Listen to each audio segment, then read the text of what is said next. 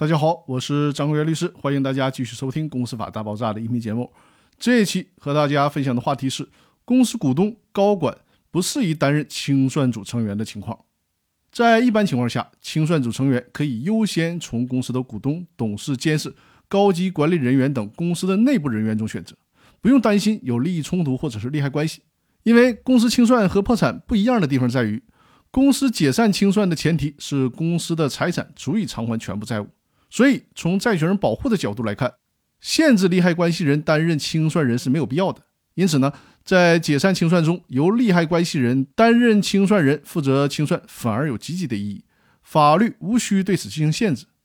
可以说，《公司法司法解释二》创设了清算组成员的这个概念，并且呢，允许从公司的股东、董事、监事、高级管理人员以及专业机构专业人员当中产生。是改变公司法规定的重大创新，但是请大家注意，在有些情况下，即便是公司的资产足以偿还债务，也是不应该由公司的股东、董事、监事、高级管理人员担任清算组成员的。比如说呢，公司因为陷入了经营管理僵局而被迫强制解散；再比如，公司本来是自行清算的，但是呢，清算不下去了，改为强制清算。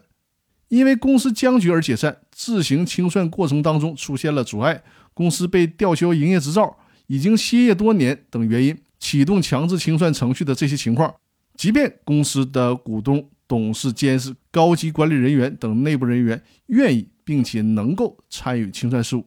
也还是不应该考虑由他们来担任清算组成员，以免使得清算组再次出现僵局的局面，而无法正常的运转。